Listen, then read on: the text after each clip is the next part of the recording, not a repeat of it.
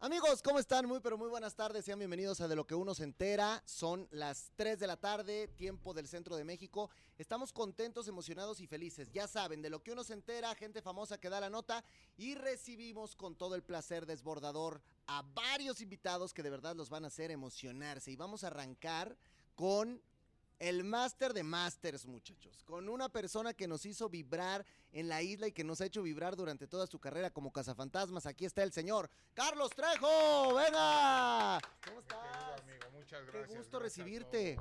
Oye, te, te, veo bronceadito y todo, ¿eh? O sea. Ay, no sabes.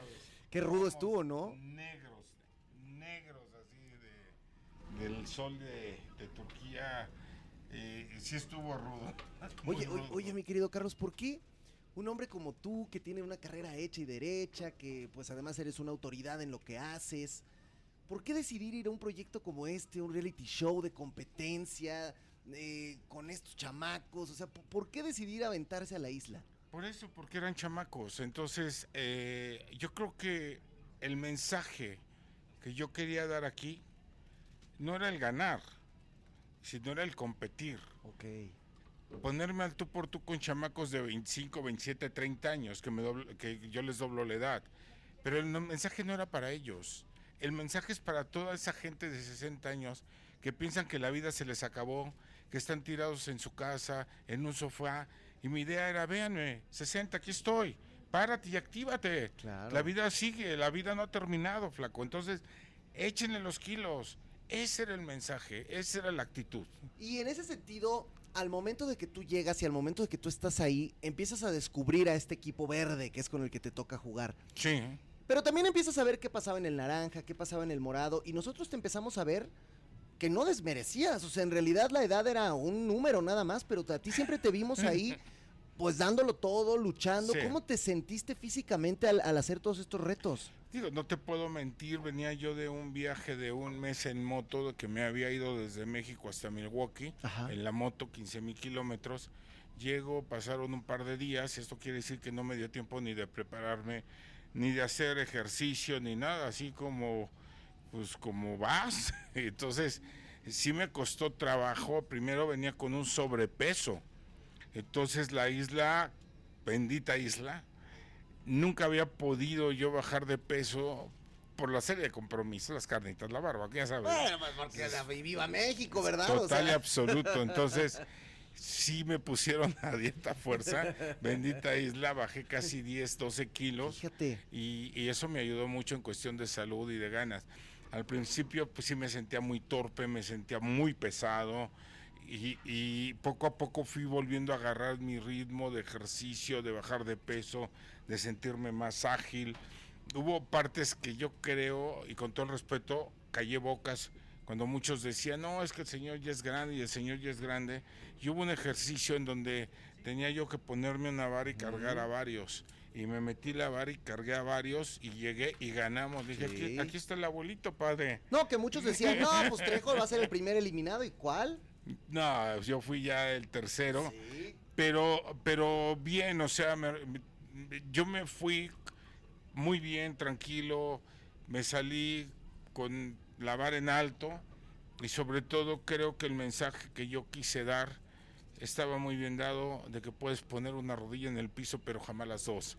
Claro. que esa gente que piensa que su vida se terminó, esos abuelitos, esas personas de la tercera edad que dicen ya se acabó, ya no hay nada, creo que el ejemplo estaba bien claro. Puedes hacerlo, lucha por hacerlo mientras hay vida y esperanza y no, me, no se dejen caer. Vamos para adelante, ¿no? Oye, me llamó mucho la atención, mi querido Carlos, ver a Alexia verdaderamente derrotada, llorando, tristísima con tu salida. Eso significa que pues te ganaste el cariño de esta gente que también pues estuvo ahí contigo y ella que te estuvo tratando de ayudar en el juego de la cuerda. O sea, realmente eh, la vi muy afectada. Pues lo que pasa es que mucha gente tiene imagen mía, de, y lo, entiendo, de rudeza, de fuerza, de, de ser una persona muy rígida. Y aquí en la isla realmente conocieron quién soy, que para mí también fue una bendición de que vieran la, otra cara de la moneda. Y ahí pudieron ver pues, pues realmente que también lavo trastes, que también barro, que también hago cosas Y, y no fue tan difícil, y vuelvo a lo mismo apoyando tu pregunta, porque, por ejemplo, Alex estaba eh, tallando, le digo, ahorita te hago una lavadora, como que me haces una lavadora? Entonces corté un bote, echamos jabón, agua y con la mano como si fuera una lavadora, lavadora. y entonces quedó muy guau, ¿no? Cuando hice los pochos Ajá, con una ajá. piedra también, entonces creo que se dieron cuenta de la esencia que, que tengo y, y- y, pues me gané el cariño de ellos que me pues que me sentí satisfecho como le dije a Alexa le dije no te preocupes o sea la verdad hay que aprender a cerrar ciclos y yo no venía a la isla a ganar venía a un encuentro conmigo mismo de muchas sensibilidades que yo ya había perdido inclusive me dijeron los productores es que nunca te vemos sonreír y ahora ya sonrío. A ver, a ver, eso está muy interesante lo que dices, porque este tipo de programas y este tipo de reality shows donde nosotros vemos solamente dos horas de lo que les pasa en 24, bueno, ustedes están viviéndolas así, 24-7, no hay descanso, no hay nada, Nada. Que, que te llevan al hotel, nada de eso, están No. ahí metidos. Entonces, después de 60 años de vida, en estas tres semanas, ¿pudiste descubrir algo en ti Sí, que a lo mejor no conocías de, de Sí, Carlos totalmente. Primera de la tenía yo un corazón un poco duro Ajá. y, y- y el saber que tengo todavía estos sentimientos, el don de la sorpresa, el, el entusiasmo, por ejemplo, cuando vaciamos el bote de balde Ajá, de ajá. lodo, que me tocó aventárselo a Irving, que me puse a bailar, ¿no? Entonces la gente se sorprendió. Hubo muchas cosas, ¿no? El tener la, la capacidad de escuchar otra vez, de oírte, de entenderte, de comprenderte, el saber que no perdí mis raíces, porque me tocó dormir en el piso y, y era volver a saber que, que no todo es dinero, o sea, Sí. y entendí y comprendí que no pienso ser el más rico del cementerio. O sea, Claro, yo voy a hacer mi vida y lo que me quede poco, mucho, como se lo decía a ellos. Porque yo les hice una pregunta, le digo, ¿cuántos años tienes? Yo te la pregunto a ti, ¿cuántos años tienes? Sí, pues te- ¿Cuántos 40. te diría que está mal la respuesta. Y así se los dije a ellos. Me dice, ¿cómo que está mal la respuesta? Sí, porque yo te pregunté cuántos años tienes, no es cuántos ya tuviste. Claro. Entonces tuviste 40, ¿cuántos tienes? No sabes. Sí, ¿Cómo o- los vas a vivir? Puedes decir 20, 30, 50, 60. El número es lo mismo. Lo Sí, importante es lo es, que tú es- es vivirlo, y vivirlo al máximo. Claro. Entonces, reencontré muchas cosas que ya había perdido y, y quedé muy contento, muy satisfecho. Vuelvo a repetirte, yo entré perfectamente con la idea de que yo no iba a ganar. Mi intención era dar un mensaje y un reencuentro conmigo mismo. Oye, hay varias cosas interesantes porque también hubo momentos ríspidos y obviamente al estar ahí tienen que suceder estas cosas. Estuvo aquí sentada Anaí la semana pasada y ella decía, es que todo el equipo estaba contra mí, No. es que todos me odiaban, es que cómo es posible, es que tras de cámaras eran unos pero nada más traían la cámara y eran otros. De- e- eso, eso lo decía ella y, y- y bueno, ella se sintió siempre como el patito feo No. del, del equipo. ¿Tú, ¿Tú lo ves así? No, no, eh, lo que dijo es verdad, pero al contrario. Ok. O sea, en cuanto veía cámara, luego se activaba y se metía y trataba de robar cámara. Inclusive hubo varios detalles en donde yo estaba hablando con él y se metía y le dije, bueno, si necesitas la cámara, pues ahí está. O sea, no necesitas meterte a bloquearme cuando yo esté hablando, ¿no? O sea, se proyectó. Sí, sí, pero eh, yo hablo de ella en cuestión de reality. No puedo hablar de ella en cuestión persona porque como persona no la conozco. La conozco como persona dentro de un reality, ¿me explico? Y todos estos momentos en donde ya no está la cámara, donde está la noche, donde pasan cosas, donde pueden platicar, donde pueden hacer, no, no se dio ella el tiempo de abrirse, de poder que No, ustedes la conocieran de no, otro modo. ella siempre se iba, se encerraba, pasaba, la saludaba, ni siquiera te contestaba. Este, siempre fue una persona demasiado aislada porque quería ella estar aislada. En el último juego donde se fue Gale, donde se fue. Alexa a- al árbol a estar Sí, amarrados, del- eh, ella lo perdió al propósito. Ok. Y todavía le, le alcanzamos a escuchar cuando dijo a ver cómo se la pasa, ¿no? Ujú, Entonces, eh, eh, vuelvo a repetir, yo hablo de ella en cuestión reality, no puedo hablar de ella en cuestión persona, porque obviamente no la conozco.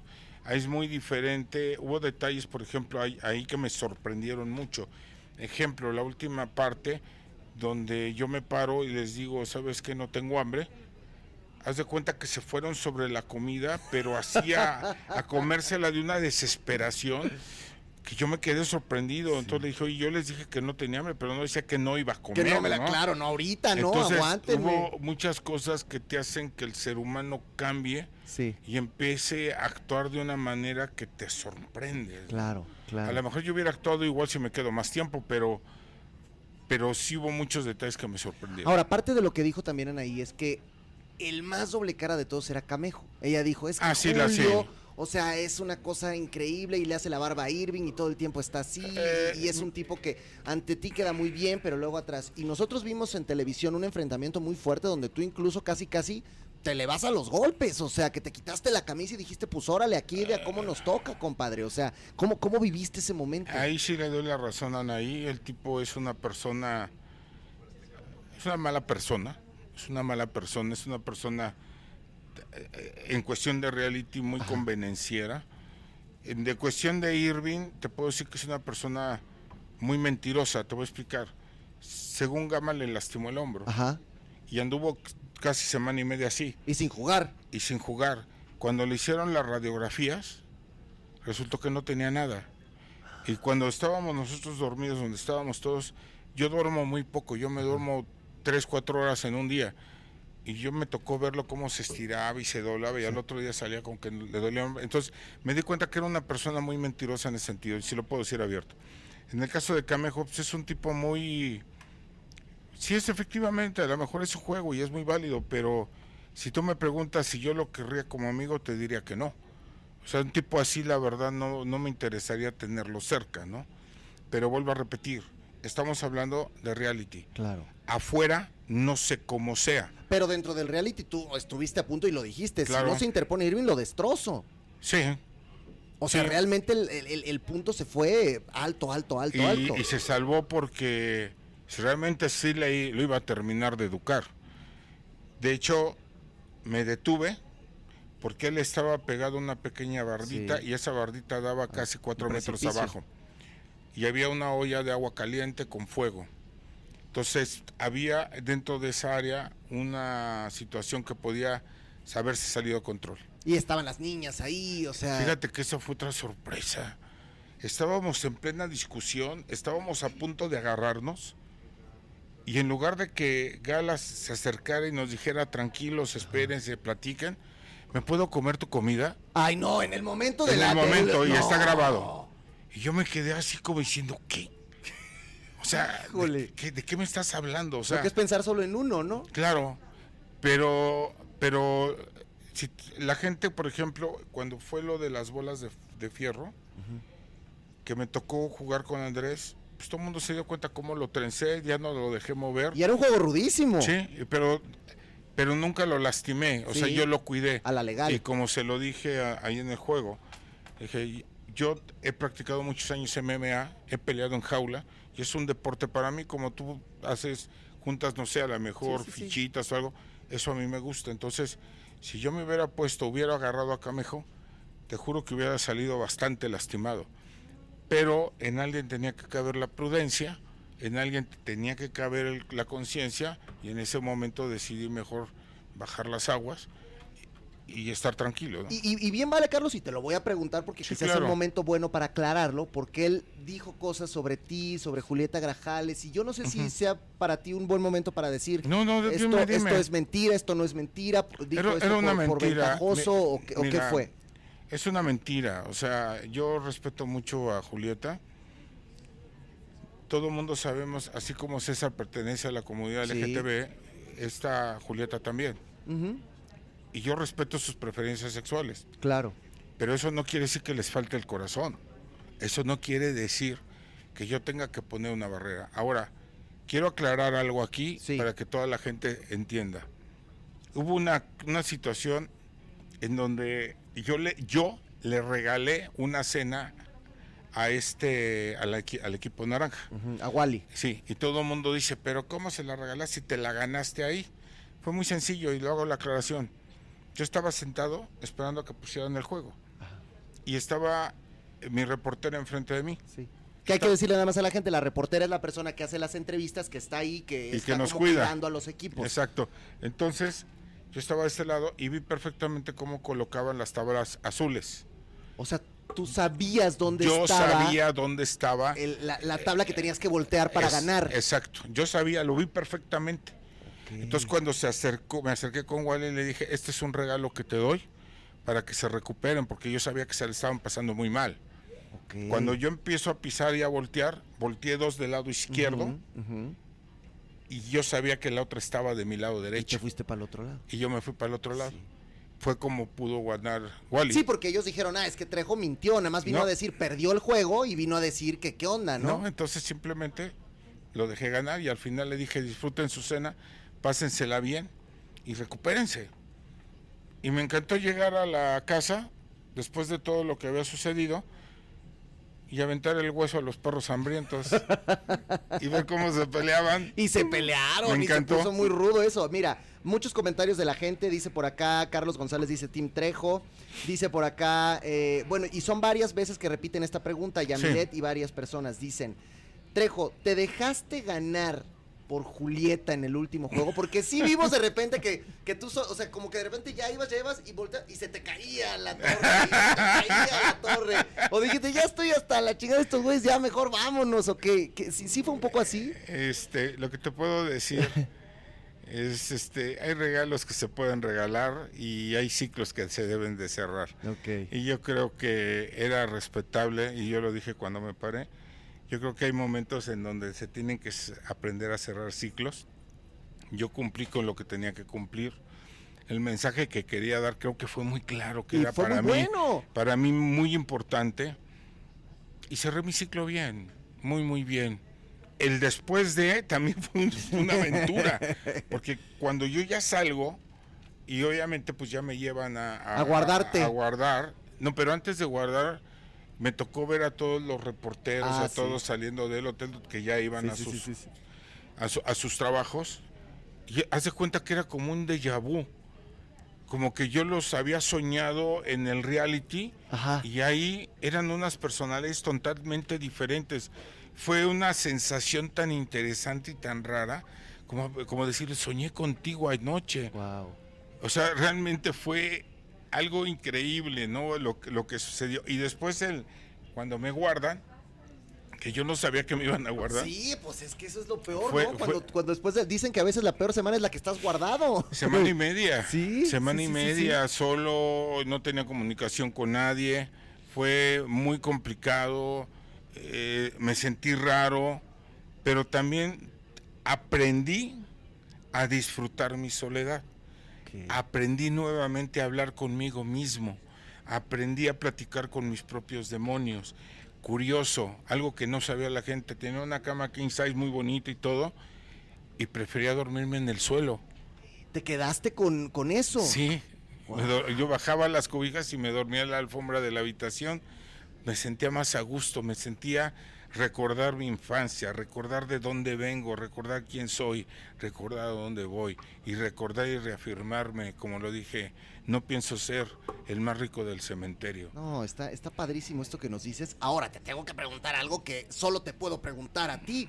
Estando en Turquía, en esos lugares, en esas locaciones, tú que tienes este contacto, sentías presencia, sentías espíritu, sentías Ahí cosas. ¿Cómo fue esta parte? Cuando llegamos la primera vez, yo les dije a ellos que yo no puedo dormir con la luz totalmente apagada. Ajá.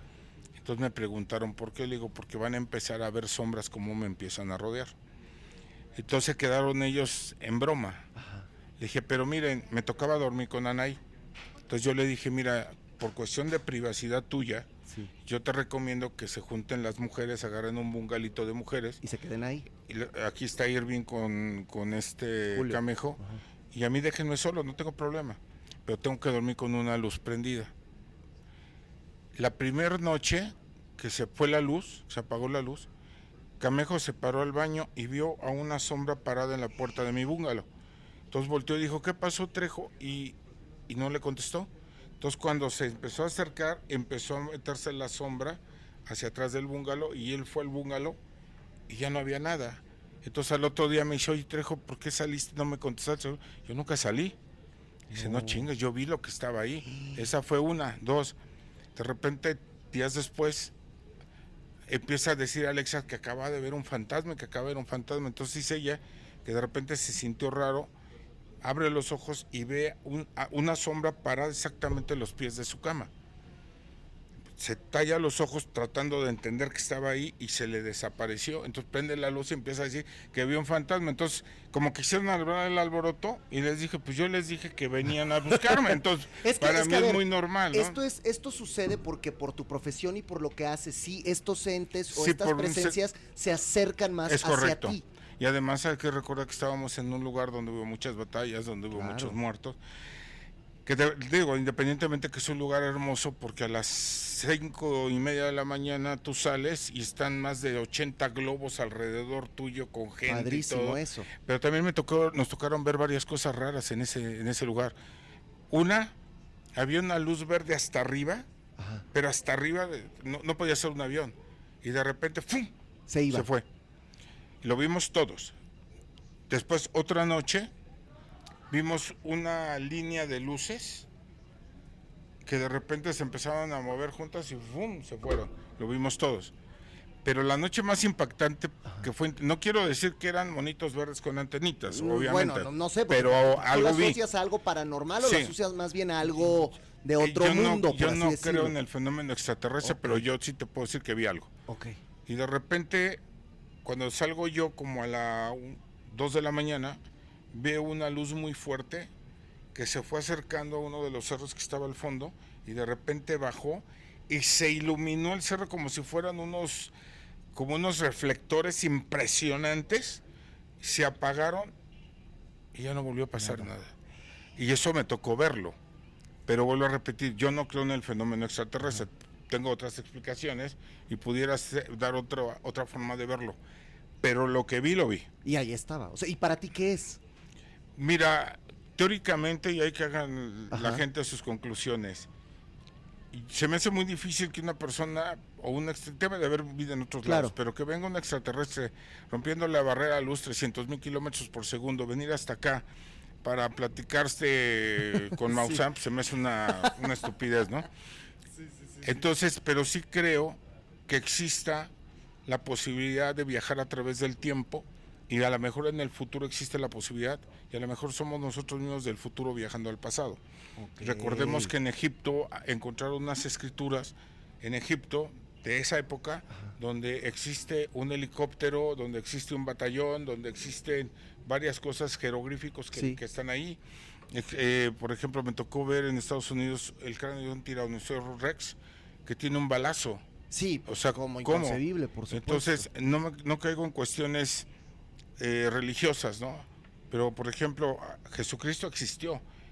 La ciencia que estudia el pasado es la arqueología, entonces hay bases para demostrar que existió. Entonces, cuando Jesucristo dijo, párate y anda Lázaro, que está inclusive bíblicamente descrito, él sabía ahora minuto y segundo en el que iba a regresar él de algo que nosotros conocemos actualmente como catalepsia. Él sabía muchas cosas. Y cuando se abre la tumba del, de, este, emperador Qin, de donde viene el nombre China, y sacan todos los hombres de terracota, hacen un inventario y encuentran un reloj que decía hecho en Suiza y un reloj que es de anillo. Entonces yo creo que estaríamos hablando de viajeros a través del tiempo. Me inclino más a eso. Civilizaciones avanzadas me inclino más a eso. Que regresan y no son seres de otro mundo. No, no. Eh, nosotros. hubo un alboroto ahí de que Estados Unidos había declarado. no, eso era mentira, porque nunca ni el Pentágono ni el presidente de los Estados Unidos declararon que fuera vida en otros lados, pero a lo mejor me desvié. No, no, no, pero es un tema que les gusta. Está muy interesante, por supuesto. Y, y, mira, otra cosa te la voy a decir porque mucha gente lo comentó, dijeron qué buena hubiera estado la isla y qué bueno se hubiera puesto el Argüende si le hubieran puesto a Dame a Trejo. ¿Lo pues opinas igual? Yo creo que les faltó colmillo a los productores ahí. Imagínate con Adame allá adentro. O sea, la verdad es que si tú me preguntas que si yo lo hubiera visto ahí, Carlos Trejo Baile revienta todo lo que tiene. Pues a lo mejor por eso no dejaron, porque él te iba a querer dar patadas de bicicleta, de cinta negra, ya pero, ves que... pero dentro de lo que nosotros firmamos, está muy clara que no podemos tocar a nadie. esa es una cosa. Pero yo creo que sí les faltó colmillo a los productores de que y hubiera estado interesante que metieran este tipo que estuviera yo Claro. a ver cómo estuviera el gallo, ¿no? Y la cosa es, ¿crees que hubiera estado bien que él hubiera estado en otro equipo para que compitieras con él y le ganaras o en tu mismo equipo para que ahí se Mira, los productores son gente muy inteligente, muy inteligente, están a la orden del día en todo, saben qué hacemos, cómo lo hacemos, en qué momento Sí. lo hacemos.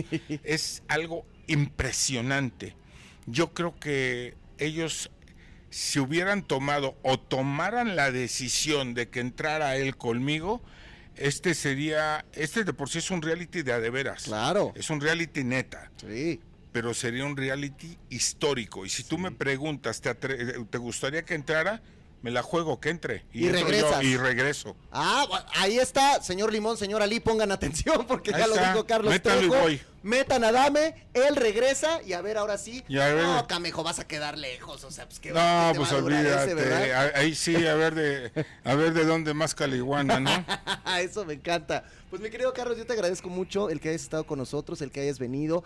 Te felicito por tu participación porque créeme que te Gracias. disfrutamos, créeme que entendimos ese mensaje que tú quisiste dar. Ojalá lo hayan Y, y- entendido. y- y particularmente, mira, a mí me tocó hacer una experiencia contigo allá en Hidalgo, en un cementerio donde fuimos, cazamos fantasmas, y fue una cosa espectacular que nos dejó pues muy marcados porque vimos, o sea, yo vi a este señor trabajar en vivo, haciéndolo ahí, y de verdad es que verte en esta otra faceta en la isla, pues para mí fue una cosa muy reveladora, me gustó mucho verte ahí, ver esta parte humana de Carlos Trejo, porque yo ya conozco al Gracias. cazafantasmas, que eres muy respetado con lo que haces, y ahora ver a este humano me, me- me gustó mucho también, mi querido Yo te lo Carlos. agradezco mucho y pues si me dices que lo pude transmitir, gracias. Ojalá esta gente que tiene la misma edad que yo lo haya recibido, lo haya superado y lo que les digo, señores, actívense, en la vida no se ha acabado. Esto se acaba hasta que se acaba. Actívense, salgan, no pasa nada. Hay mucha gente de mi edad que vive solos. No están solos, están ustedes mismos. Actívense, no pasa nada. Gracias, mi querido Carlos. Un Querido placer. amigo. ¿Dónde te sigue toda la gente en redes sociales? bajo casa en Instagram y Carlos Trejo Oficial Casa Fantasmas en Facebook y en TikTok pues creo que es lo mismo. Sí, Eso. creo que es lo mismo. Pues mi querido Carlos, muchas gracias. Y vamos a dar paso a nuestros invitados que ya están acá atrás, que vienen de Casados a Primera Vista, que es otro reality que ya empezó. Así que vamos a ver cómo se pone. Gracias, mi querido Carlos. Un placer. Gracias. Gracias, Dios los bendiga. Gracias, gracias. El señor Carlos Trejo. Gracias, gracias, mi hermano. Un placer. Gracias. No cortamos para que pasen aquí Hola, los muchachos. Adelante, les presento a Carlos Trejo. Hola. Adelante, ¿cómo están? ¿Cómo Buenas están? tardes. Qué gusto tenernos, mi querida Lala Leopi. ¿Cómo están? ¿Qué dicen? ¿Qué cuentan? Reponiéndonos de anoche. Reponiéndonos Oye, de qué- noche. Qué fuerte, ¿verdad? ¿Qué tal los nervios de punta y la curiosidad? Pero, pero te voy a decir una cosa. A ver, para todos nuestros amigos, ellos son los expertos que están en casados a primera vista, que hacen estos matches entre las parejas que pudimos conocer anoche y que fue una cosa verdaderamente impresionante, algo nunca visto en la televisión mexicana. No, hombre. Ustedes hicieron todo este trabajo, ustedes se movieron, ustedes juntaron a estas parejas, mi querida Lala, mi querido Leope, y, y de pronto verlo ya en la televisión, plasmado, cómo quedó con la edición, con todo, ¿cómo se sintieron de este primer capítulo? Híjole, bueno, es justo lo que hablábamos. Yo muy emocionada, la verdad, muy emocionada porque son horas y horas de trabajo y de repente ver ya el, el- el bebé, ¿no? Así dando su primer grito es maravilloso. Y sobre todo, sabes que es un proyecto con mucho corazón, con mucho profesionalismo, unir tres áreas tan distintas como es la psicoterapia, eh, especialista en seducción, yo ahorita le opino en esta presentación, y la astrología, que es algo completamente innovador, me pareció un acierto maravilloso. Y sobre todo que la gente entienda cómo desde distintas disciplinas podemos estar de acuerdo, ¿eh? Claro, Es que- que eso- que maravilloso. eso, es lo, eso es lo complicado, ¿cómo te pones de acuerdo con, con ellas dos? Bueno, ya aprendí a dejarlas hablar primero. Porque si no, va a estar, va a estar difícil. Pero ya cuando me toca, ya cuando es mi turno. No, ¿sabes qué? Está bien interesante todo, eh, por todos lados. Eh, siempre había trabajado solo, nunca había trabajado en equipo. Yo, por lo general, ya llegan diciéndome me gusta tal y les digo qué hacer, ¿no? Aquí, aquí era Claro, diferente. claro. Pero lo que sí es igualito a la vida real, por lo menos en mi trabajo, es que les dices una cosa y hacen otra. A ver, a ver, a ver. Amén. A ver, ¿cómo funciona un día normal contigo en tu chamba? O sea, llega la gente y qué, y y qué te dice, cómo te aborda, cuál es el, cuál es la perspectiva. Un día normal en mi vida me escribe alguien y me dice, contraté tal asesoría contigo, cuando puedes? Ajá. Si tengo tiempo o si le urge, le digo, pues de una marca. De una vez. Y llegan y qué, y qué te plantean. tengo muchísimos casos diferentes, pero si llegan y, y empiezan con una novela, ¿no? O sea, por ejemplo, ahorita que venía hacia acá, me, un- me eché una por teléfono, ¿no? Y era así de, Lapi, es que necesito que me ayudes porque mira, conocí a este chico, pero me mintió, porque me dijo que era soltero y luego me metí a sus redes sociales y ya vi que estaba casado, ¿no? Pero es que luego, además- entonces ya, echa toda la novela, yo de ahí disecto, veo dónde está la cosa, le pregunto qué quiere lograr y les digo qué hacer, básicamente. Ese es mi trabajo de día. En las noches hago cursos grupales, ¿no? Es mucha gente con un tema en particular. Hoy vamos a hablar de ligar por WhatsApp y otro curso es de autoestima y otro curso es mi detector de patanes y cosas así. Entonces, es parecido, es primo de casados a primera vista, pero lo interesante de este caso era que eh, era un proceso muy diferente a lo que normalmente hago para ver compatibilidades y demás. Y después te digo, en el papel se ve muy bonito, ¿no? En la computadora dices, no, pues esto queda, y Ajá. la edad, y la, y la estatura, y el peso, y ella pidió que fuera blanquito, y él pidió que fuera morena, quedan de pelos, ¿no? Y después ya cuando los pones en acción y ves el programa dices, "Ah, ok, no está tan fácil como pensábamos, no, esto, esto no se nos ocurrió que podía pasar. Y entonces ahí es donde entra la emoción de nosotros, no solo porque pues todos los participantes son para nosotros como nuestros Sí, sí, sí, hijitos, claro, ¿no? claro. Sino también porque si está brutal la, la construcción del programa. Cuando a mí me dijeron en producción dura tres horas, yo dije, ¿qué?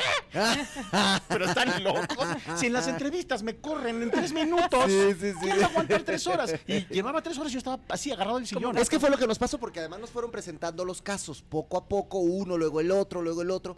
Y entonces ir viendo cómo se iba desarrollando, ustedes diciendo, pues mira, ¿qué tal si ponemos a este, a este? No, pero queda mejor el otro, sácalo, ponte a este. Claro. O sea, eso también era muy interesante. Y desde tu lado, pensar en esta cuestión de la astrología y, y la compatibilidad de los signos y, y- y los ascendentes y todo esto que, que luego no entendemos muy bien, Claro. ¿cómo, lo, cómo lo, lo ibas machando? Es que justo eso, a mí cuando me dijeron qué necesitas yo, fecha, hora y lugar de nacimiento, con eso Con eso tienes, estamos. porque todos conocemos el signo solar, el cumpleaños y demás, Ajá. pero una carta astral, una carta natal que literal es la foto de cómo se encontraba el universo cuando tú naciste, o sea, esa es la forma más sencilla que tengo de decirlo, te da muchísima información y somos más que un signo solar. pues, oye, claro, Aries. ¿cómo se lleva con Tauro? Pues no funciona así, somos un, un engrane de cosas maravilloso que, es, que se puede ver, y lo van a ver a lo largo del, del programa, como no solamente es una cosa, ¿no? Tenemos, por decirlo rápido, el signo solar, que es el que todo mundo conoce, que tiene que ver con tu esencia, que si eres Aries, si eres enojón, estos lugares comunes. El signo lunar, que nos habla de nuestras emociones. Una cosa es lo que soy en esencia, otra cosa es cómo siento, ¿no? Ajá. Y nuestro signo ascendente, que es como nuestra máscara, nuestra personalidad, cómo me presento al mundo. Imagínate esas tres, que solo son tres elementos de muchos que hay en una carta natal, cómo compaginas toda esa locura con otra locura, otros engranes y decir qué puede, dónde puede haber mayor campo fértil que en otros. Y ojo, como dice Leopi, nosotros encontramos lugares fértiles, ¿no? Ahora, que se, que se haga lo que uno, lo que Ya es otra cosa. Ya es otra cosa. O que aparezca la mamá y le tuerza la boca, ya es otra Por cosa, ejemplo. ¿verdad? O sea, o, Sí, que, aparezcan los amigos y- Claro. y, y las otras dos amigas y ya anden ahí besuqueándose, ya es otra cosa, ¿verdad? Mira, tenemos algo maravilloso en astrología. Yo siempre digo, el mapa nunca es el terreno. Claro. Ojo, es el mapa, pero el terreno se llama vida y hay que vivirla. Y eso es lo rico, señor. Estábamos así todos ayer. Y está súper interesante además que, a- súmale a lo que mencionó Lala, que Erika se tiene que meter en, a ver, vamos a ver si aquí hay alguna cosilla del pasado no trabajada. Aquí vamos a ver que traes esta situación y demás. Y luego a mí me pasaba, por ejemplo, que de pronto ya los veía interactuando y, por ejemplo, uno de los chicos eh, empezaba como a hablar con la chica y yo así, de, no, mi hermano, por Dios, cero habilidad social. No, o que sea, te querías meter, no, a ver, espérate, déjame, te lo robo dos eh, minutitos claro. y te lo regreso. Y que además, por ejemplo, ella ya le decía a él, oye, pero pues, por lo menos veme a los ojos, ¿no? Claro. Y yo así pensando, reprobado. Sí, sí, me acuerdo. Sí, entonces era, es todo al mismo tiempo. Entonces es súper interesante porque, no sé, yo lo veo así como, no sé si viste la película eh, Furia de Titanes, la, viejita, ¿no? Cuando está Zeus jugando con los muñequitos, ¿no? Entonces yo, yo me imaginaba así como, a ver, le doy un empujón a este, a ver si, y ahora cómo le a ver si hace algo, ¿no? Y- Oye, es que, es que está bien interesante porque, a, a ver, yo les quiero Sí. preguntar algo que, que, por ejemplo, yo hablaba por teléfono con mi mamá hoy en la mañana y ella me decía, porque pues vio el programa también, me decía, es que hay una cosa que creo que los expertos no están tomando en cuenta, y ya ustedes me dirán, ¿eh? a ver si es cierto, dice, no sé si ellos están dándose cuenta del factor socioeconómico. A ver, ¿a qué voy con esto?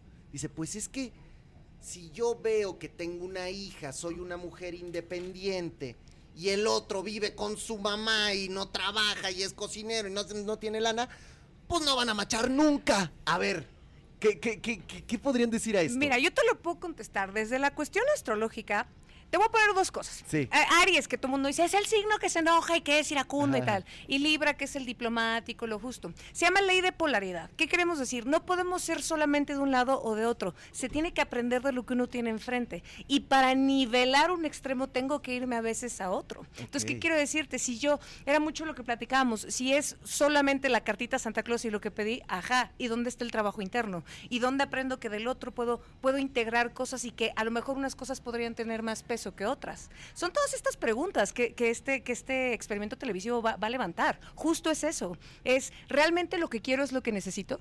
Ah, oh, es Por esa ejemplo. está muy ruda. Sí. Realmente lo que quiero es lo que necesito. Está bueno eso. Fíjate que incluso en el ejemplo que pones, Ajá. lo vimos en, en- en nuestras descripciones de cada uno de los participantes. Pero de pronto decíamos, ok, sí.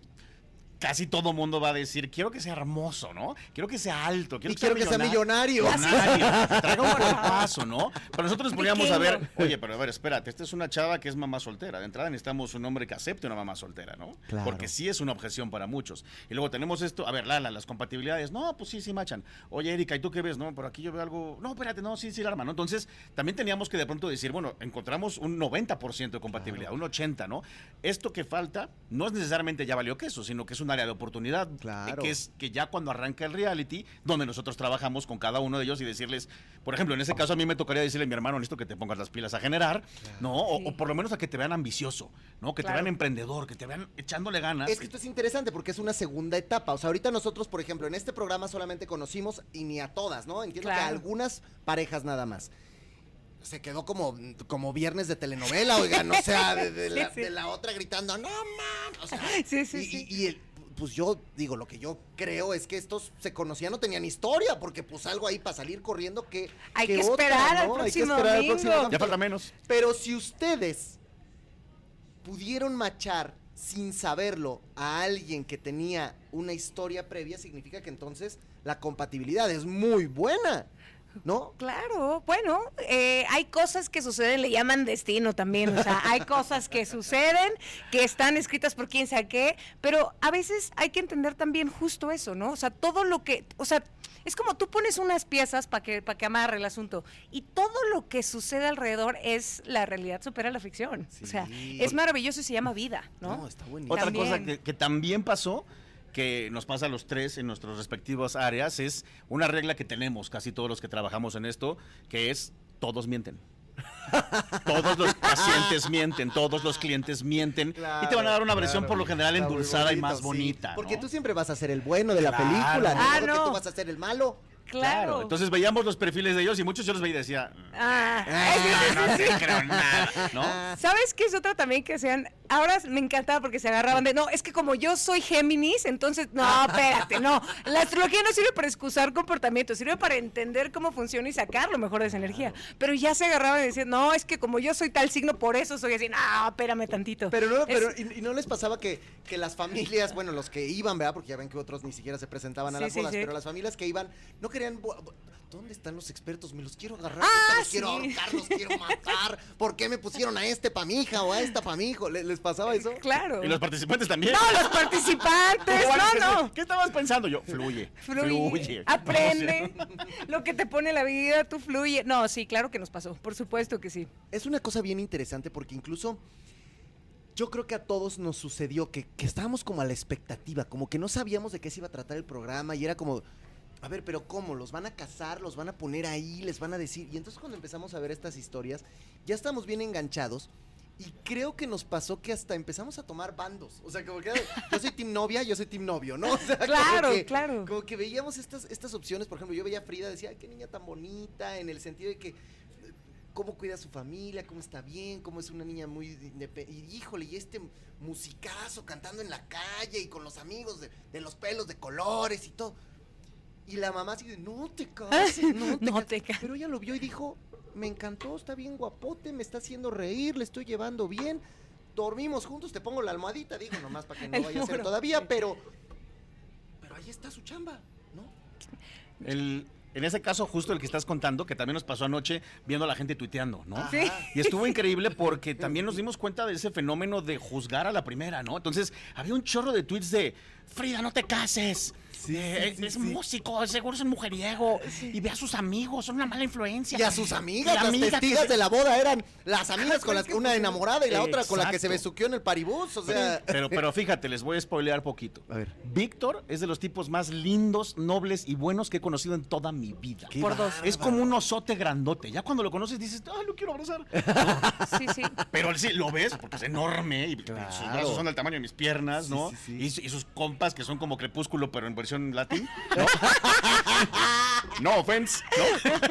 No, Pero sí son, sí son, sí son. Por ejemplo, ahí, ahí puedes caer un cliché. Eh, Víctor es Pisces y todo el mundo tiene la idea de que Pisces es, es así, todos ensoñadores y todos lloran todo el tiempo. No, tiene un ascendente que se llama Leo. Entonces, esta parte grandota que sale, ahí es donde vemos la combinación de temas, ¿no? Y tiene una parte muy sensible, como dice Leopi, de verdad, de las más, de las más sensibles, noble, entregado, pero también tiene una parte donde es músico, donde sale al Kitty, donde lo vieron ayer en el capítulo, señor, ¿qué tal? Mucho gusto, yo soy... Eh, Oye, ascendente la Leo. señora torciéndole la boca cada segundo Ah, y el sí. cuate aguantando vara. Y la ¿eh? bajó súper Caballero. bien. Sí, Todo lo que decía yo decía, sí. ah, bien, Lopi le hacía parece así, que yo lo aplaudí. entrené. Ya, lo, lo- Eso. lo que no me gustó fue cuando la amiga dijo, es que le gustan más frondosonas. Dije, uy, mi Frida, no, Ah. pues ya vale, ahí, ¿verdad? Pero bueno, esa parte también física, ustedes la tienen que, que- que evaluar. O sea, si él te dice, a mí me gustan copa D, pues ¿qué haces ahí? Ah, pero fíjate, ahí hay una teoría mía que también vas a ver que tiene una justificación. Ahí te A va. ver. A Víctor o a algún hombre le gustan más frondosonas, pero ¿para qué? Mm. Porque para casarte tal vez no. Fíjate qué interesante. Lo que quieres no siempre es lo que necesitas. ¿Cuántos amigos Claro, tienen? claro. ¿Cuántos amigos tienen o cuánta gente han conocido que de chavos andaban con la modelo, con la Sí. de Can, con la de las Claro. 3000 curvas y se casaron con una bien linda, bien chistosa, bien bonita onda, pero que no era un prototipo Sí, nor- sí, sí, la, la más agraciada Exactamente. físicamente. Pues entonces, ahí en también los estándares de... Claro, porque también lo vimos en los análisis y dijimos, pues sí, tal vez trae esa preferencia, pero si nunca se ha casado, tal vez esa preferencia era para la fiesta. Mira, justo yo creo que este Es- experimento muy televisivo está buenísimo. Lo que dice Leopi creo que es una joya, porque si algo va a hacer este experimento televisivo, independientemente de la respuesta y demás, es va a romper las ideas que tú tienes con respecto a algo. Eso en astrología se llama Acuario. Acuario es el signo rebelde que rompe lo establecido. Y estamos en la era de Acuario. ¿Qué quiero decir? Esto es un experimento demasiado atrevido. Todo se hizo al revés. Eh, todas las ideas que yo tengo de que debe de ser guapo, debe de haber atracción física, debe, debe, debe, debe, debe, debe, debe, pum, pra, pra, pra, los invito a que lo vean, porque muchas de esas cosas se caen. Y cuando las cosas se caen, queda lo esencial, y ahí es donde realmente estaba listo o estoy lista para enamorarme. ¿Realmente quería esto? ¿Lo necesitaba? Fíjate, Son esas preguntas. Ayer que vi a Barcelata yo le decía, a ver, a mí se me hace porque, pues antes, los matrimonios se arreglaban. Y- Exacto. Y, tú lo ves en, en- en la, en la realeza y lo ves en, en la, en la Edad Media y lo ves en Game of Thrones, o sea, ¿no? O sea, lo ves en todos lados. Los, los matrimonios se arreglaban y todavía a lo mejor nuestros abuelitos o tatarabuelitos les tocó que era de pues esta familia con esta y se van a tener Claro. que casar. Y muchas veces esos matrimonios funcionaban y funcionaban bien. Aquí la diferencia es que ahí los arreglaban las familias y sin tener ningún tipo de compatibilidad. Ustedes están arreglando esto con la compatibilidad. Claro, y el tema de la pareja es entender que se construye, no buscas una pareja, construyes una pareja. Esto que dices de los matrimonios arreglados, en astrología poner dos cartas astrales se llama sinastría, que es cuando veo tu carta y la mía y vemos qué tal, qué tal pega. Es herencia justo de los indios, del, hinduismo, que tiene que ver con ellos, la, la mentalidad que ellos tienen es, pues así es, nos ponen y nosotros hacemos que funcione. Y eso es voltear la canica, como buen oriente, ¿no? Voltear la canica y decir, ¿cómo que hacer? No, no, no, yo elijo a con quien quiero estar y si le Y huele la boca, tres ¿no? meses y duras tres guapo. meses y se divorcian, ¿verdad? Exactamente. Por elección. Claro. Entonces, Sí. Entonces, ¿qué está bien y qué está mal? Pues, pues vean el, el- el- el experimento. A mí me han tocado somos, o sea. muchísimas clientas que llegan conmigo en los casos de quiero conocer a alguien. Ajá. Entonces digo, bueno, a ver, pues dame un mapita como para, ¿no? No es que yo tenga quien presentarte, pero te puedo decir dónde buscar. ¿no? Sí, sí, sí. Y entonces me dicen, quiero que tenga ojos azules, quiero que sea alto, quiero que viva cerca y quiero que tal. Y yo, ¿y no crees que tal vez sería buena idea saber si tiene alguna herida de la infancia, saber su lenguaje del amor, si trae algún trauma psicológico, ¿no? Porque imagínate, ¿no? Sí, te presento a uno que tiene apego ansioso y tú tienes apego evitativo, ¿no? Entonces va a estar así de hazte para allá, no me estés presionando y la otra va a estar de no me dejes, no me dejes, no me Y dejes. no va a funcionar jamás. Bueno, si le sumamos que uno tiene lenguaje del amor de regalos y la otra tiene lenguaje del amor de contacto físico, menos. Ay, ¿no? es que espérate, porque Sí. estás diciendo muchos conceptos que están Sí, muy interesantes. los cinco lenguajes como del amor, A ver, ¿cómo ¿qué no? es eso? ¿Qué es el apego? O sea, eso, eso es lo que vas, vamos a ir aprendiendo también en este programa? Exacto. Claro. Y eso es todo el super proceso que seguimos en un principio para decidir, probemos ellos dos. Claro. Pero son cosas que nadie piensa. De ojos azules alto, de 1.85, pues vete a Finlandia, a lo mejor ahí lo Ahí encuentras. lo encuentras. Y esos Pues deberían no te de va a ser- entender, ¿verdad? Y esos deberían de ser tus requisitos número 21, 22 y 23. Claro. No, Claro. primero tendría que El ser. fondo. Claro, lo importante. El origen. No, no, no. Ahí está- por eso- Está espectacular, está buenísimo. Erika con la psicoterapia tenía que ver con esto. Leopi daba unos. Te juro que to- yo veía como en el, en el set todo el mundo anotaba consejos de Leopi. Te lo juro, todos así, claro, toda la gente, yo incluida. No, no, no, una cosa maravillosa lo que hace este hombre. Así se recitó cuatro conceptos. Sí, sí, sí. ta. Oye. Ya, me- ya quiero hablarle. Por favor, cita, el mejor. preguntar.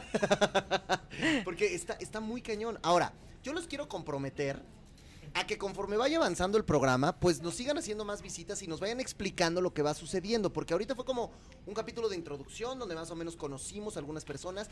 Medio vimos su método, porque digo medio porque pues tampoco lo puedes ver tan, tan, Claro. tan real, tan, tan tiempo real. ¿Cómo hacen verdaderamente este método ustedes? Sería bien interesante que, que en una próxima visita nos lo contaran, ¿Va? que nos trajeran ahí algún ejemplo de, a ver, esto con este y funciona así, porque creo que estaría muy interesante para el público conocer esto.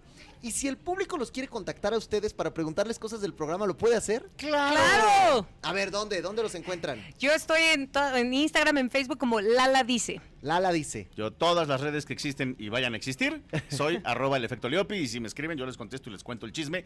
No va a haber mucho spoiler, pero les cuento el chisme. Sí, sí, porque no Sí, podemos va. spoilear, que es lo bonito, ¿no? O sea, que ahorita estamos así, estamos bien, estamos contentos.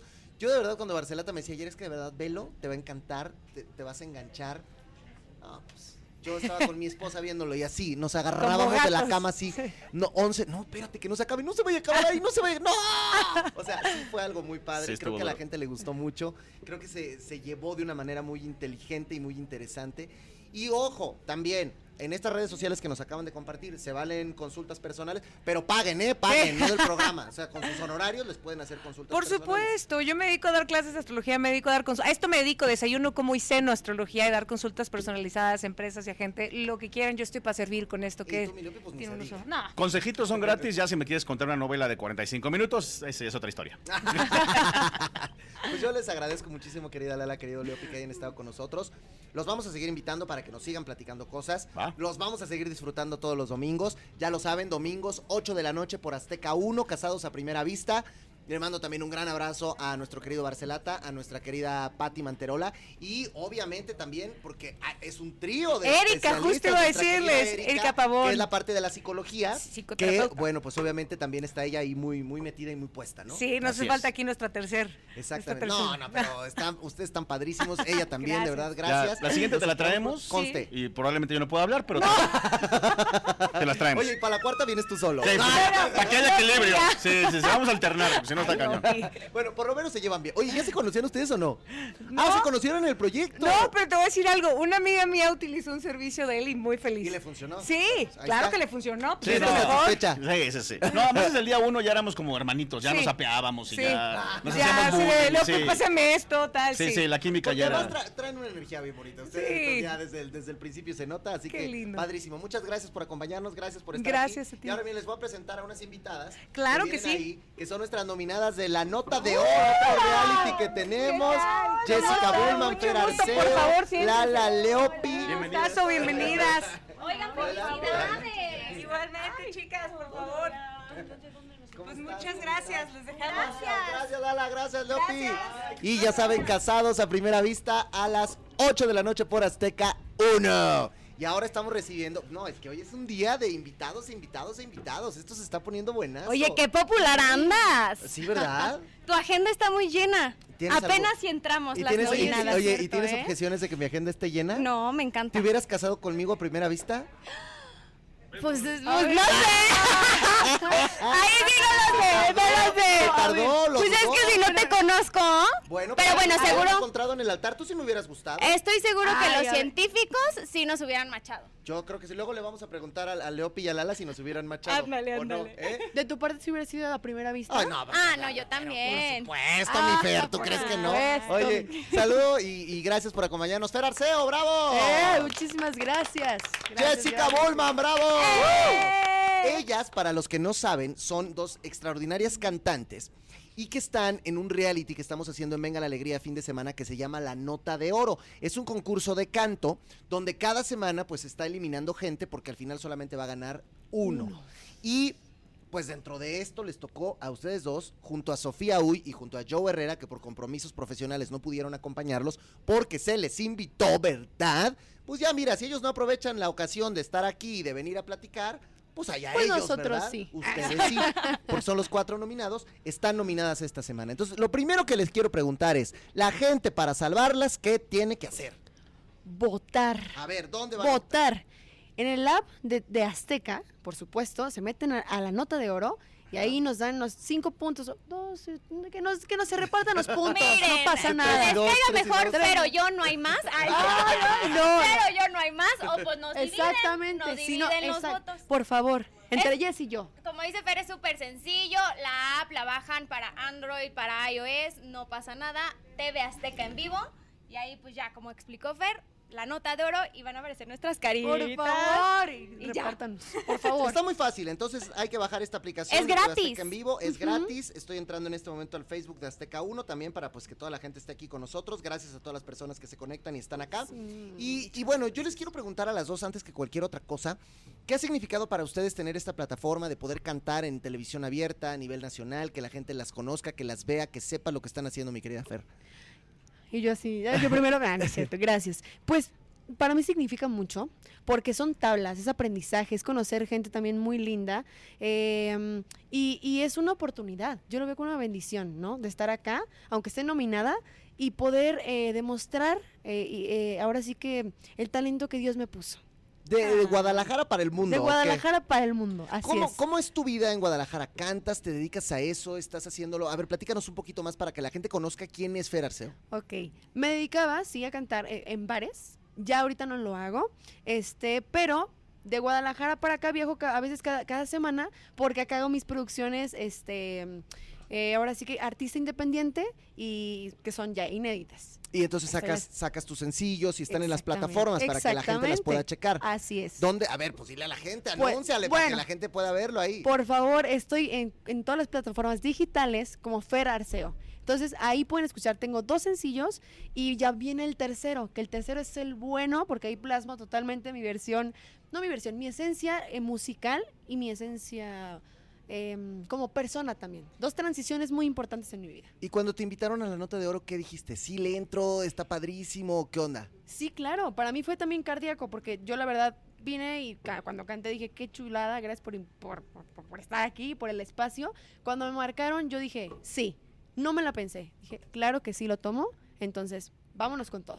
Oye, y por el otro lado, acá está Jessica Bullman, que no sé si ustedes lo saben, amigos, pero para el que no lo sepa, pues lo tengo que decir, porque ni modo, es mi esposa, y está aquí, y por mi entro... No, no es cierto. La verdad es que ese es un, chisme, ese es un chismarajo muy grande que se ha hecho, ¿eh? Mucho Que rumor. por mi culpa estás ahí, que por mi culpa yo, y que no sé qué. A ver, a ver, pues diles. No, pues a ver, obviamente nosotros somos una power couple, como Exacto, diría. Exacto, exacto. Al final, pues creo que es parte de, siempre nos van a ver como, como una pareja, como un vínculo muy fuerte, que si estamos en un proyecto a la vez, pues claramente, ya sea mi proyecto, van a decir, ay, chiquen, anda ahí, este, porque Jess la- lo metió, o al revés. Es lógico que eso suceda, pero bueno, creo que también la gente se da cuenta de si hay talento o no hay talento. ¿Yo te metí a la nota de oro? No, para nada.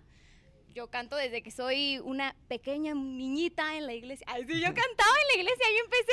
Ajá. Yo cantaba en el coro y pues bueno, ahí empecé a, a cantar, de ahí pues eh, ya nacionalmente yo había cantado en programas, este, y pues bueno, muchos concursos desde muy chiquita. Y bueno, profesionalmente ahora me dedico al canto. Y pues bueno, la productora de Venga la Alegría en una de estas invitadas, porque tienen que saber, bueno, muchos ya lo saben, yo en realidad ahorita lo que me dedico es a, soy conductora, aquí también en TV Azteca, yo entré por mis propios medios. Espérame. Jessica Bullman entró a TV Azteca primero que yo. Sí, de hecho. O sea, ella entró con un programa en Azteca 7 que se llamaba Game Central y yo estaba haciendo radio. Exacto. Y después yo entré a ese programa. Entraste conmigo por- al porque fui a hacer un programa. casting y ya luego yo me fui a. Survivor, pero en realidad Tú llegaste primero que yo. Exacto, yo, yo entré aquí primero, de hecho aquí a la productora yo la conocí antes que tú. Sí, a a Sai te la productora conociste de- primero que yo. Tú, Sí, sí, yo sí, te sí, sí. ti. Y entonces así es como nosotros nos hemos ido y la verdad es que el crecimiento entre pareja es bien bonito y es bien padre que a mí me vale que digan que, que, que estoy por ti porque sinceramente qué bonito. Ojalá todos tuviéramos una pareja que nos jalara de esa forma. Claro, que yo me quede es por mis propios medios, que yo me quede eh, como conductora, que tú te quedes como conductor, como dices, tú entraste al casting de conductor, ¿te Claro. quedaste o no te quedaste? Ese ya es tu tema. Y, y lógicamente una cosa interesante que, que déjenme decirles es que hoy esto es tan real, el tema del reality, que finalmente, pues muy mi esposa, muy no mi esposa, segundo programa y está nominada y está por- con la misma posibilidad que tiene mi Fer Arceo, mi Sofía Uy y mi Joe Herrera de salir expulsada. Exacto, y la verdad es que es una gran responsabilidad y más porque lo hemos platicado ya varias veces. Obviamente, ah, s- ahorita estamos nominados cuatro personas que sinceramente yo, siendo muy humilde, no hay a quien irle porque todos cantamos muy bien. O sea, sinceramente sí. somos profesionales, nos dedicamos a esto y de repente la vara... Pues sí se mide diferente, obviamente entre los jueces, de repente, pues ven un show de alguien que sinceramente sabe esa persona que no es lo suyo la cantada, pero le echan las ganitas y pues ya con una canción facilita, pues ya les Ya. va bien, ¿no? Y a nosotros Ya, pues sí ya es como de, a ver la nota, la colocaste mal, adiós Ay. amiga. ¿no? Oye, para los que no saben, Joe Herrera es obviamente un conductor muy querido acá en Azteca porque él hace un programa que tiene que ver junto con lo, como lo que hacía mi Carlos Trejo con lo paranormal que se llama Extra Normal y él es un cuate que pues además está con un fandom muy fuerte, muy importante, muy mamey, canta bonito. Y, y Sofía Uy es una chica uruguaya que también la verdad canta bastante bien, pero ha salido muy pederator, como dijeran en mi rancho. A ver, ándale, ahí hubo. A ver, a ver. no, no nos quemamos, ¿eh? No nos quemamos. no, Así no, de no. plano, ¿les ha tirado calabaza a ustedes ella o qué? Pues directamente no, no sé si indirectamente, pero pues bueno, ya cada quien sabe lo que ha hecho, lo que ha dicho Yo y hasta ahí. definitivamente voy totalmente con los- lo que dice Jess. Ajá. Así que, pues bueno, cada quien sabe lo que habla, lo que dice y, y listo. ¿Quién se tendría que ir este sábado de Ay, la no, nota de oro? no, sé, bueno, yo se los pregunto, Yo, respondan no. lo que quieran. O sea, ustedes pueden. Yo, al conductor, que saquen al conductor, dice. no, No, a ver, o sea, o te la cambio. Si no me quieres decir quién se tiene que ir, dime por qué te tendrías que quedar tú. Me encantaría y me, me- me- me quiero quedar porque sé que puedo dar muchísimo más. Eso sí quiero recalcar, que fue, fue un asunto que, que platicamos Manu, el profe Manu, Ajá. este, y yo, que me tocó, eh, estamos en un reality, también tenemos que aceptar los retos que nos ponen, ¿no? Como ya lo, lo- lo estamos comentando, pero, eh, ok, me tocaron dos canciones que son de hombre, ¿no? Entonces, aquí, por ejemplo, me montaron una voz en la de Vivir mi vida, ¿no? Y, y yo hice la voz que me tocaba hacer. ¿Qué? Entonces, ¿Qué es Fer dar más? Porque dijiste, yo tengo que Dar más. que dar más. ¿Qué- ¿A qué te refieres con dar más? que, eh, que se den la oportunidad, la gente, la gente allá en casita Ajá. y en redes, que no me conocen, que me pueden escuchar cómo canto, ¿no? Más allá de cómo hacer unas voces que está padrísimo, que tomo yo el reto de decir, claro que sí, y el profesionalismo para decir, me tocó esta canción, voy a darlo todo, aunque sea, aunque haga una segunda, aunque haga una un pequeño verso de la canción. Pero por eso digo que, que yo, yo me quiero quedar realmente porque quiero, quiero, quiero que, que la gente vea realmente mi esencia musical y lo que yo puedo dar todavía, porque te- siento que puedo dar muchísimo más. Ahorita la gente las va a conocer más porque pues, las voy a hacer que se echen su palomazo, no digan que no.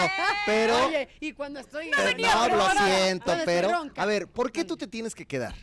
La verdad es que para mí cada concurso es, es como una exigencia para mí misma.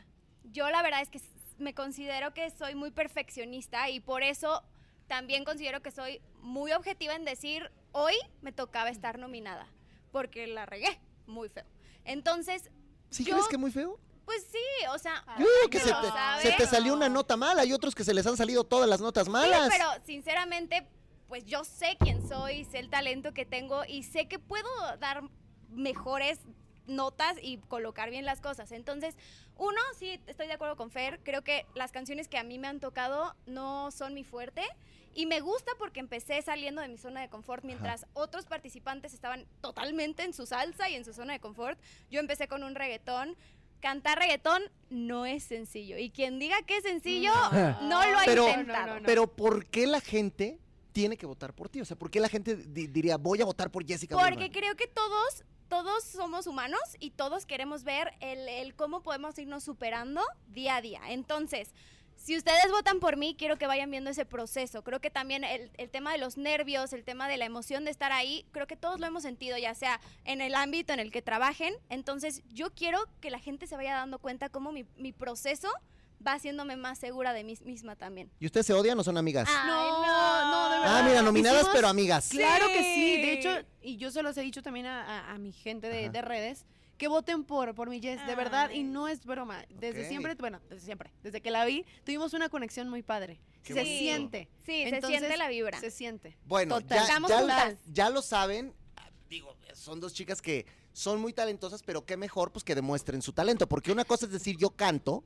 y otra cosa es decir, a ver, demuéstralo. Ven y cántame aquí en vivo, a capela o como quieran cantar. O sea, Eh. ¿qué, qué, qué- qué van a hacer? ¿Qué traen preparado? Pues cada una lo Podemos- suyo.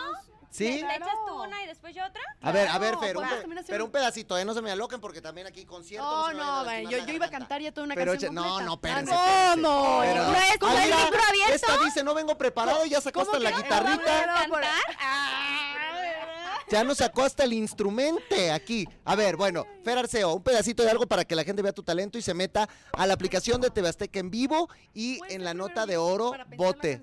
Pues pregúntale a ella, ahora sí que ustedes decidan. Sí. Ok, a ver. Entonces, Jessica Bullman va a cantar. ¿Qué vas a cantar con tu culele? Voy a cantar em, Prometiste. Ok, a ver, échese ahí un, un pedacín, un pedacín. Ok. Venga, con ustedes, Jessica Bullman, nominada de la nota de oro. Métanse a ¡Eh! TV Azteca en vivo y ahí la van a poder encontrar. Venga. Ahí les va.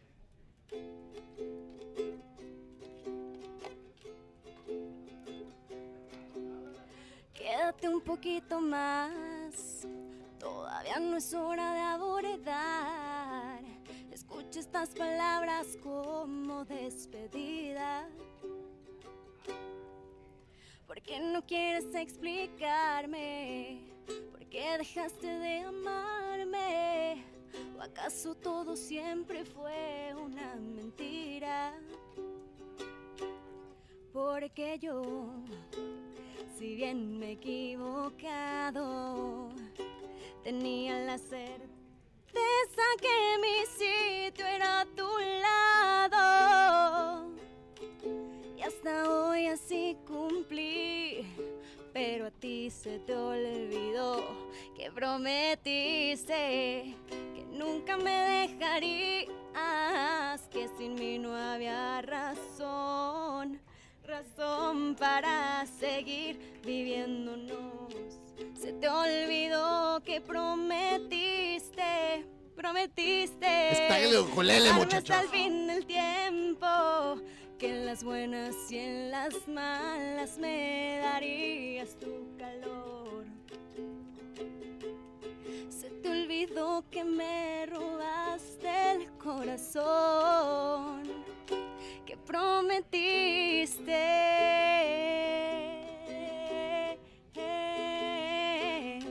que prometiste.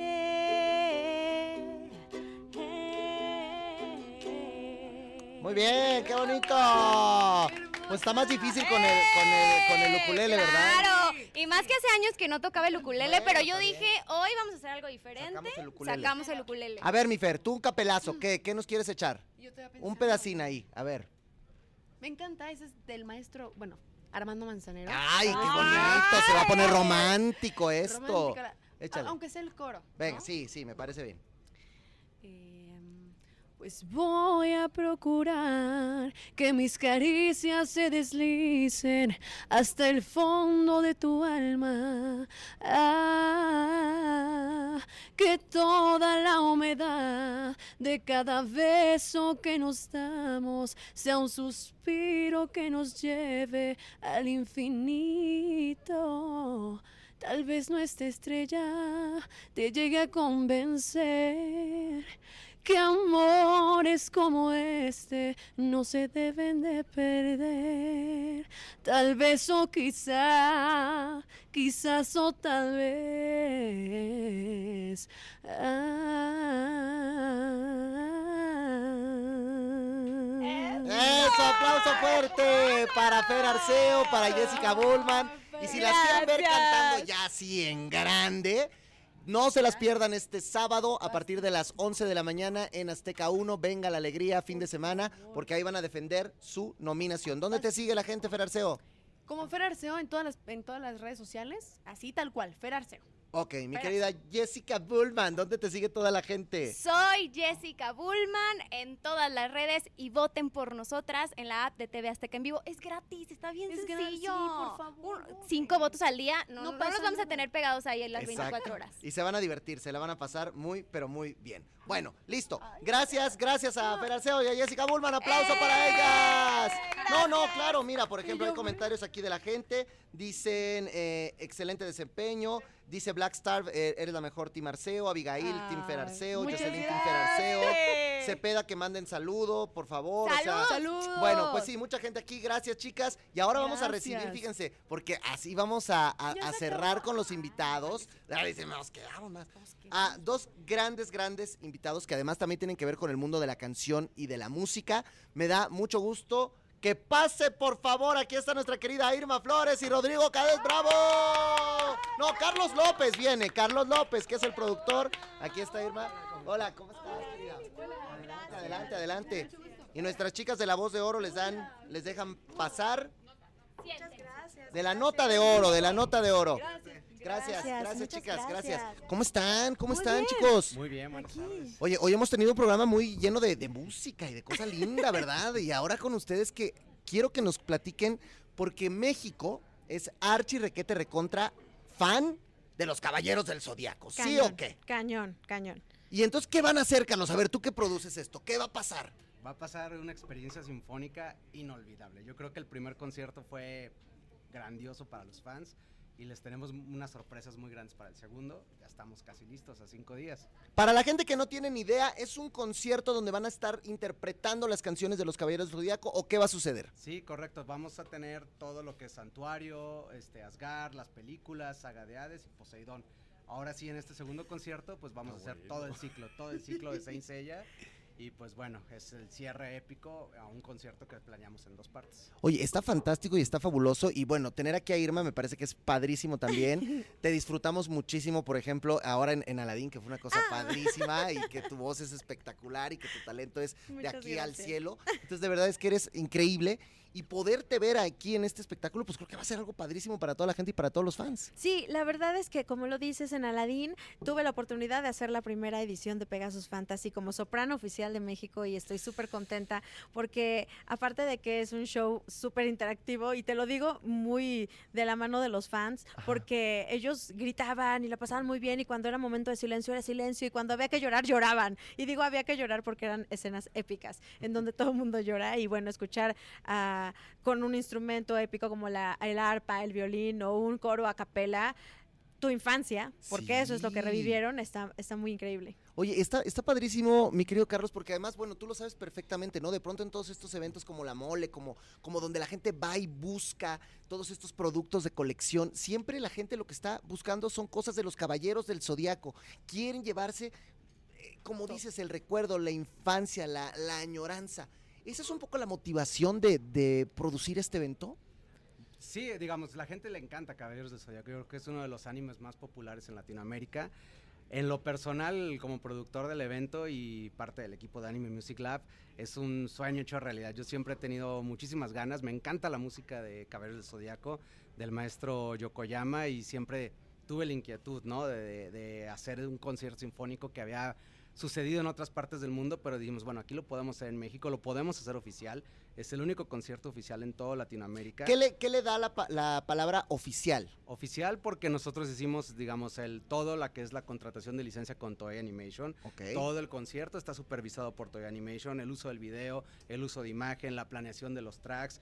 A pesar de que todo es producido en México, o sea, tanto la edición de video, los tracks, la decisión de cómo van las canciones, todo, todo está supervisado por Toei. O sea, tiene la bendición de los, de los que son los productores de la serie y eso le da, pues digamos, el estatus de oficial. Y creo que eso tú que, bueno, evidentemente también te dedicas a la cuestión del teatro, sabes que cuando una obra, cuando un proyecto, cuando una situación está avalada por los creadores y tiene este título de oficial o tener los derechos, pues te habla de garantía absoluta, ¿no? Sí, bueno, aparte, aparte de que van a ver una orquesta de 80 músicos, Eso una banda de cañón. rock, un coro de 40, me parece, co- coro mixto, hay chicas, chicos. Yo, bueno, los invitados japoneses que vienen, los originales, imagínate que va a ser vivir eso.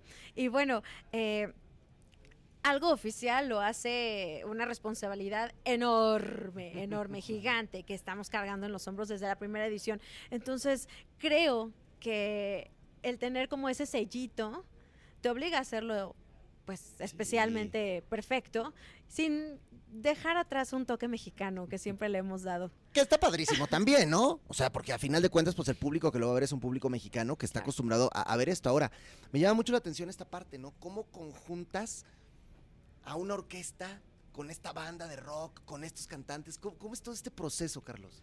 Pues bueno, tenemos este, la fortuna de estar contando con Orquesta Sincrofonía y con Sarita Romero, que hace toda la coordinación de, de, digamos, de orquesta junto a, la- a los músicos. Fue la que nos contactó con Irma y nos enseñó los primeros castings que hizo Irma para, para este rol de soprano. Y pues es- inmediatamente, ¿no? Nos convenció. Entonces todo esto una cohesión de, de muchas cosas, ¿no? Que tenemos un equipo que nos apoyó bastante. Y pues bueno, y una fanaticada que respondió maravillosamente en el primer concierto. Oye, ¿y, y tú, Irma, si eres fan de la, del- de la franquicia? O sea, si te gusta, sí, o, o nada más dijeron, esta mujer canta hermoso y que venga y que cante aquí y que, y que lo haga padrísimo. Yo creo que la verdad eso dijeron. Eh, o sea, yo conocía, conocía a los caballeros del zodiaco cuando yo era pequeña. Mis primos, que eran un poquito más grandes, tenían los midclouds, que ahora sé que son midclouds, pero yo les decía los monitos y no me dejaban jugar con ellos, ¿no? Porque aparte carísimos y Sí, son de sí, súper colección, sí, ¿no? sí, Como sí, una niña va a andar jugando con esas cosas. Eh, entonces yo crecí con ellos viéndolos yo decía, "Ah, bueno, sí, es una caricatura, no me linchen.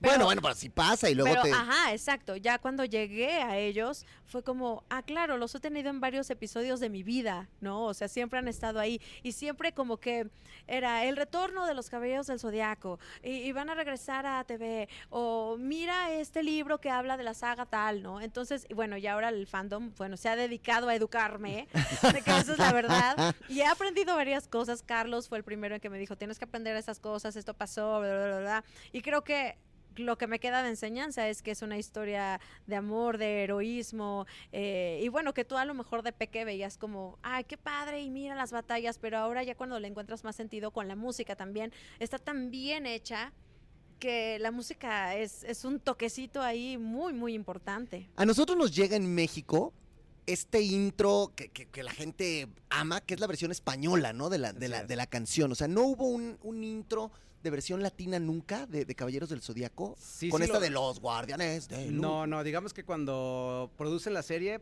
el de los ochentas que la, la llevan, digamos, a, la- a, este, a Europa, eh, inicia con Francia. En Francia adaptan la canción, es de- originalmente es francesa, de ahí la pasan a español, exactamente la misma canción, pero la pasan en español, y de ahí eso lo rebotan a México, cuando nosotros lo veíamos este, de pequeños.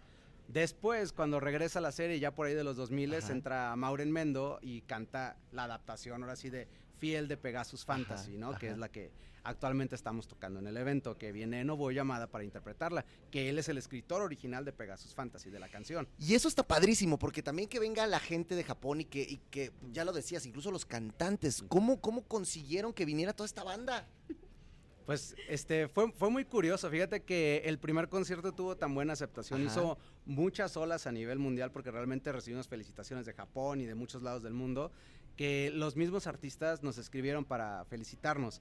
Tuvieron un acercamiento y nos externaron que les encantaría este, participar en el concierto. Entonces yo creo que fue, fue como a, a facilitarnos un poquito el proceso para poder hacer el booking de que vinieran a México. Ahora, si ustedes, amigos, quieren ver una probadita más, busquen en YouTube el Sofa Palusa porque vinieron, lo hicieron aquí, cantaron, disfrutaron y, y se puso sabroso, ¿no? Sí, bueno, esa vez a mí no me tocó venir, creo que yo andaba en otro lado, pero... Vino Maureen. ¿no? Ah, ¿Vino Mauren? Sí. No me acuerdo. Pero creo que no se pierden, o sea, eh, creo que no deben perderse ir a Pegasus Fantasy. Eh, muchas mamás me escribieron después, mamás, ¿eh? ¿En serio? Sí, que fueron con sus hijos ya un poquito ¿Y qué te grandes y me decían, reviví el estarme maquillando mientras mi hijo veía esto. Reviví el servirle, no sé, el cereal a mis peques mientras ellos disfrutaban esto. O sea, y con lágrimas te lo escribían, Sí, ¿no? no, Hubo mamás eh, que después fueron al teatro, perdón, y me decían, Irma, qué lindo conocerte y qué lindo que nos diste esa chispita de, de revivir. No, está padre. Es que no, no, no te tocó venir al Sofá Palusa porque fue puro instrumental. Ajá, exacto. Por eso no te tocó venir, claro. pero, pero bueno, fue, fue algo muy bonito. Ahora, mi querido Carlos, cuéntale por favor a toda la gente dónde, cuándo, a qué hora quiere comprar boletos, cómo le puede hacer todo, por favor. Ok, es Arena Ciudad de México. Este sábado 23 de septiembre es la única fecha, es el la única presentación de Pegasus Fantasy. Todavía quedan boletos, no sé si se puede decir la boletera. Pues ya que lo ya que lo decimos, ya bueno, dilo, está bien, ya. están a través de Superboletos, Ajá. ahí pueden este, comprar boletos, ahorita liberaron de todas las zonas, Ok. entonces quedan muy pocos boletos de todas las zonas, estamos casi ya en sold out y pues ojalá se llene la arena el sábado porque aquí Irma Flores y compañía van a hacer un showzazo. No, me queda clarísimo que lo, que lo van a hacer porque sabemos de tu talento y Muchas sabemos de lo, de lo bien que lo haces. Y, y sabemos de tu pasión, mi Carlos, que también pues has traído un show espectacular porque no nada más es un concierto, es un show lo que va a ver la gente, ¿no? Es toda una experiencia sinfónica donde es audio, video y sobre todo pues celebrando la música de esta gran serie. Y además te agarraste cualquier recinto, ¿verdad? La Arena Ciudad de México, ¿por qué no? Digo, pues ahí leve, llénenlo, pues al fin que qué. Bueno, eso habla de, de, de, de lo bien hecho que está, de lo bien producido que está y de lo que seguramente la gente que no me queda duda que la va a llenar, pues lo va a disfrutar muchísimo. Así que yo les agradezco muchísimo, querida gracias. Irma, querido Carlos, que estén aquí. Y si la gente quiere saber más del evento, ¿qué cuenta puede seguir? ¿Dónde puede entrar? ¿Qué página puede consultar? Pueden consultar todas las redes de Anime Music Lab, que es la casa productora del evento, ya sea Facebook, Twitter, Instagram, o la página pegasusfantasy.mx, que es la página, digamos, oficial del concierto.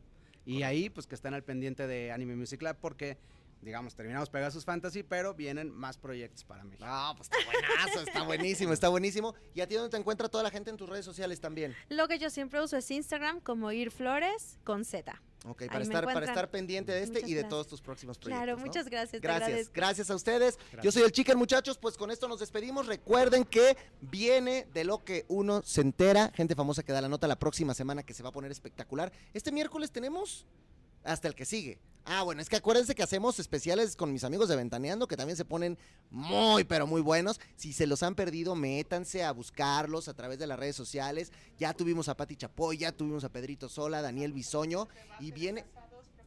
Ah, sí, sí, sí. Viene, viene debate de casados porque ya saben que aquí con Leopi y con Lala pues esto se puso sabroso.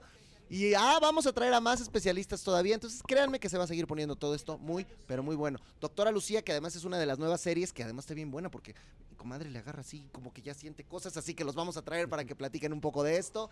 Así que ya lo saben, de lo que uno se entera todos los lunes, 3 de la tarde. Y si lo están viendo en repetición, también disfrútenlo. Déjenos ahí sus comentarios. Yo soy el Chicken. Ahí se ven.